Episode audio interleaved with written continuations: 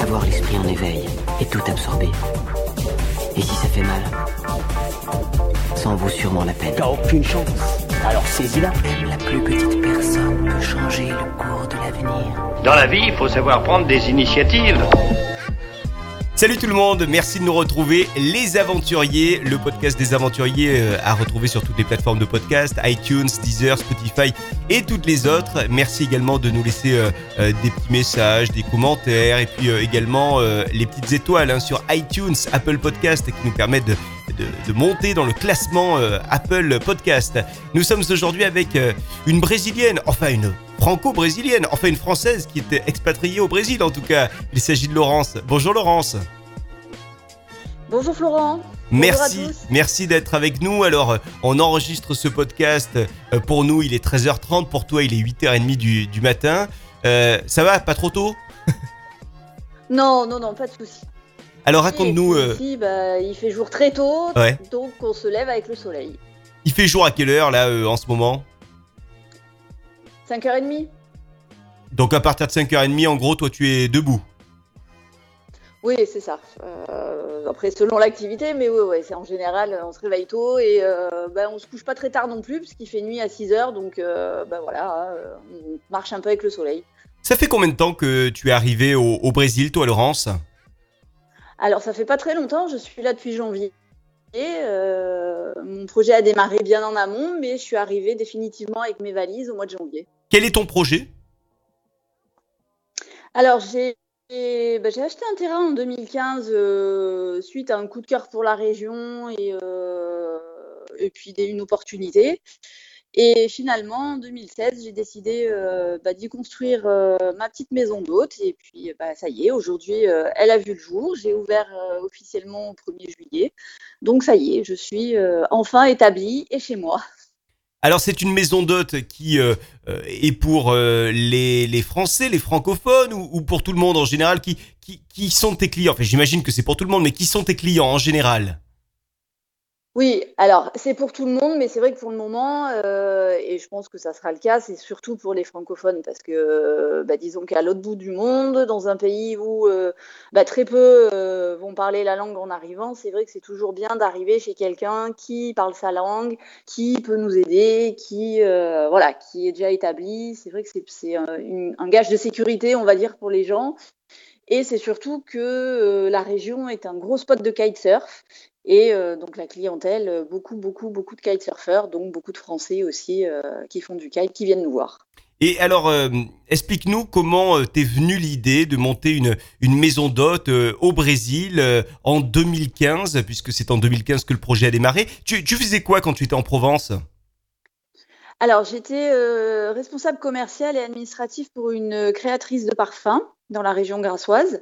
Euh, mais au bout de 13 ans, j'avais un peu fait le tour, euh, un peu fait le tour, et j'avais surtout envie de faire des choses pour moi, quitte à beaucoup travailler, j'avais envie de, les faire pour moi. Donc voilà, donc bah, je suis venue en vacances comme ça, un peu par hasard. J'ai sillonné un peu la région, et puis je me suis dit, c'est sympa, 28 degrés toute l'année, euh, l'océan 28 degrés toute l'année aussi, du soleil, des sourires sur le visage des gens. J'ai dit c'est pas mal, donc j'ai acheté un terrain, euh, bah, j'ai eu la, une opportunité, euh, c'est toujours une question de rencontre en fait. J'ai acheté un terrain dans un petit village à 200 km au sud de Fortaleza. Et puis euh, bah, j'ai laissé, j'ai dit ça sera une opportunité euh, euh, pour de l'investissement ou on verra plus tard. Et puis un an après, je me suis dit finalement j'ai un terrain entre guillemets au paradis, pourquoi pas l'exploiter et, puis faire quelque chose dessus. Après, la maison d'hôte, c'est venu, entre guillemets, instinctivement, puisque bon, bah, sur un terrain, construire, recevoir les gens, c'est aussi un plaisir. Donc voilà, ça s'est fait tout naturellement. Tu parlais brésilien, portugais?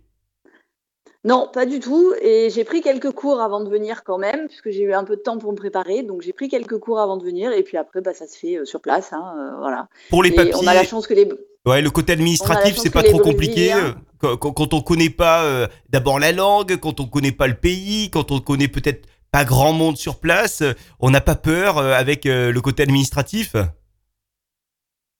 Si, alors le côté administratif est assez lourd. Euh, moi, je me suis fait aider par une agence euh, franco-brésilienne euh, pour tout ce côté administratif, justement, en attendant de pouvoir être autonome.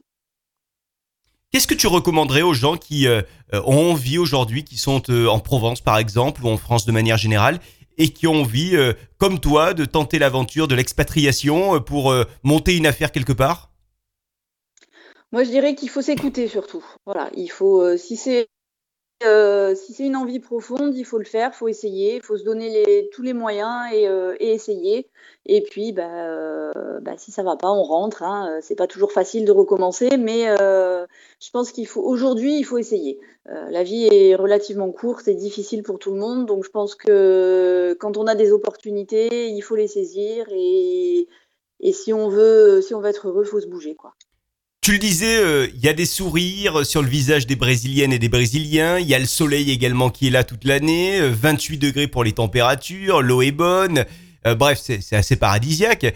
quels sont les revers de la médaille, je dirais? À quel moment tu te dis ah, bah, c'est pas exactement la carte postale que j'avais imaginée? Voilà, je, je suis persuadé que tout n'est pas forcément rose. Non, tout n'est pas toujours rose. Hein. Euh, moi, euh, j'ai vraiment galéré avec la construction de, ma maison, avec euh, bah, tout ce qui est, ouais, voilà, construction. La main d'œuvre est pas vraiment formée. c'est compliqué, c'est long. les rendez-vous, c'est toujours une heure, deux heures, si c'est pas un jour de retard. Donc voilà, il y a, à côté de ça tout plein de choses. Mais bon, euh, il suffit de s'y adapter quand on le sait. Euh, voilà, on s'y adapte. Et ben, si c'est pas aujourd'hui, ben, ça sera demain. Euh, et du coup, ça nous fait voir la vie aussi d'une autre façon. Parce que c'est vrai qu'aujourd'hui, en France ou ailleurs, tout est vite, tout est rapide, tout est. on prend plus le temps de rien. Enfin, beaucoup de stress. Et ben là, ici, du coup, il faut relâcher et il faut se mettre à leur rythme en fait. Euh, et, déjà, à ce niveau-là, déjà, ça va beaucoup mieux. Après, euh, de la médaille, je pense qu'il y en aura. Hein. Pour l'instant, bon, je suis là que depuis janvier, donc j'ai pas encore eu euh, de grosses déceptions et j'ai pas encore eu de gros problèmes. Donc pour le moment, euh, je dirais que voilà, c'est le, le plus dur, c'est de s'adapter à leur rythme en fait. Et est-ce qu'il y a des éléments, des choses qui te manquent de notre pays, de notre région provençale? Euh, alors, euh, bah, on va faire comme beaucoup de Français expatriés. Hein, c'est la nourriture, c'est le fromage, la charcuterie, le bon vin. Quoique du vin, on a du très bon vin chilien aussi, euh, donc ça va. Mais ouais, le fromage, le pain, des choses, voilà, du chocolat. Alors c'est très bête, du chocolat, parce que alors ici leur chocolat est très sucré et pas très bon, et on est bien loin de notre chocolat noir. Enfin donc voilà, c'est surtout ça. Et la région, par exemple, est-ce que je sais pas moi, la, mer Méditerranée te manque euh, euh, Est-ce que il y a des montagnes de Provence qui te manquent euh, Voilà. en gros, qu'est-ce qui te manque de la région provençale? Non, pour l'instant, depuis janvier, ça me manque pas. ça viendra peut-être avec le temps, mais bon, je vais essayer de rentrer au moins une fois par an. Donc voilà. Après, c'est après, je pense que non, pour l'instant, ça me manque pas. Voilà. Mais, euh, mais c'est une région que j'adore et je ne suis pas partie parce que j'aimais pas ma région, loin de là. Euh, je suis partie parce que bah, j'ai eu une opportunité de faire quelque chose pour moi euh, et malheureusement bah, je ne pouvais pas le faire chez moi. Donc, donc voilà, mais sinon non, j'adore ma région. Mais non, j'avoue que quand je vois, je sors de chez moi, je suis, je fais quatre pas, je suis sur une plage pour ainsi dire sauvage où je me retrouve toute seule avec peut-être deux pêcheurs et euh, des bancs de sable magnifiques, euh, des dunes de l'autre côté. Donc euh, ouais non, le, le, décor est différent et mais tout aussi beau. Tu es où exactement au Brésil? Alors, dans la région du Nord-Est, qui est dans l'état du Ceará, qui est à 3000 km de Rio, hein, pour euh, situer, donc euh, vu l'immensité du, Brésil. Mais sinon, je suis dans un petit village euh, à deux heures de route de Fortaleza, qui est une des, la cinquième ville du, Brésil quand même en, termes de, taille. Donc, on n'est pas non plus coupé du monde, mais dans un petit village de pêcheurs, tout tranquille. voilà, mais où sont quand même établis pas mal de Français, mine de rien, à ma grande surprise quand je suis arrivée. Il y a déjà beaucoup de Français établis ici. Donc, celles et ceux qui font du kitesurf, euh, là, il y a un bon plan avec Laurence. comment comment s'appelle euh, ton ta, maison d'hôte? J'imagine que tu lui as donné un petit nom. Villa. Oh, bien sûr, Villa Isola Bella. Isola Bella, la villa Isola Bella. On est donc au, nord-est, dans le nord-est de- du Brésil. Si vous faites du kite, du kitesurf, n'hésitez pas. Il y a du vent là-bas, euh, il y a euh, des, bons spots. hein. donc, euh, amis kitesurfers et kitesurfeuses, n'hésitez surtout pas à retrouver Laurence avec, avec sa belle villa. Et merci beaucoup Laurence d'avoir été avec nous aujourd'hui. Puis dès que tu, tu reviens ici en France, pourquoi pas en Provence, tu nous fais un petit, un petit coucou également. Hein. Avec plaisir. Ça, ça sera fait. À bientôt Laurence. Merci à vous. euh, merci, à bientôt.